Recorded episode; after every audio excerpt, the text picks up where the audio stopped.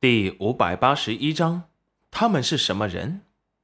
齐云染他们坐了马车，很快便到了小塘镇梨花村。梨花村的人烟比较稀少，齐云染他们的马车进了村子，也并没有引起太多人的注意。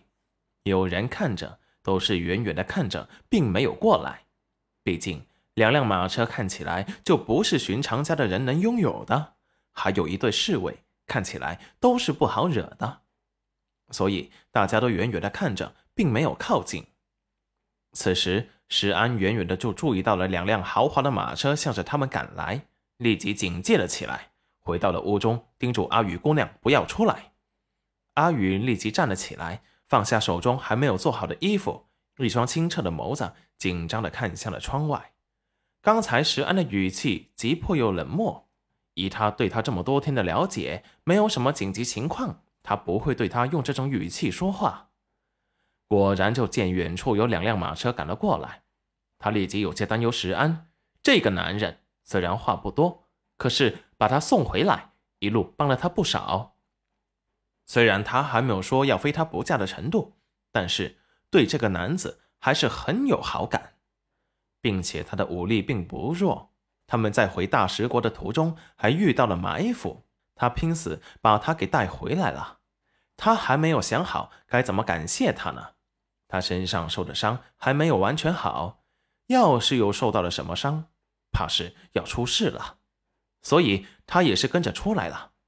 石安本是神色冰冷，盯着越来越靠近的马车，看着阿宇出来，立即冰冷的说道：“阿宇姑娘，现在不是任性的时候，快进去躲起来。”阿宇没有说话，只是担忧的看着石安。幸好孙姑姑今日去放羊去了后山，要下午才回来。他们是什么人？石安认真的打量了一下他们的服饰，看起来是你们大石国的人。阿宇姑娘，这些人身上好像没有杀气，你先躲到我后面去。说完，把阿宇护在了身后。把手中的长剑收了起来。这些人感觉没有恶意，他先把剑收起来，静观其变。果然，不一会儿，两辆马车突然停在了他们的面前。只见后面的马车突然探出了个小脑袋，惊喜的叫道：“是安叔叔！”石安闻声望去，一张熟悉的小脸映入眼帘。他神色惊讶，立即把手中的剑收起来，大步走了过来。宝儿小姐，宝儿立即从马车上跳了下来，像只粉蝴蝶一样扑向石安。石安心头一惊，立即接住了他。宝儿小心脚下。宝儿抱着石安的脖子，石安叔叔，宝儿好想你啊！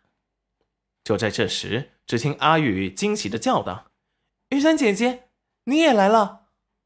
石安立即闻声望去。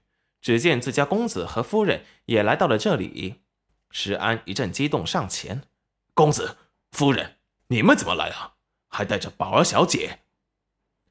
裴元君眉目清冷：“是娘子想要来看阿雨姑娘。”只见阿雨上前，激动的抱住了戚云染：“云染姐姐，你怎么来了？是来看我的吗？”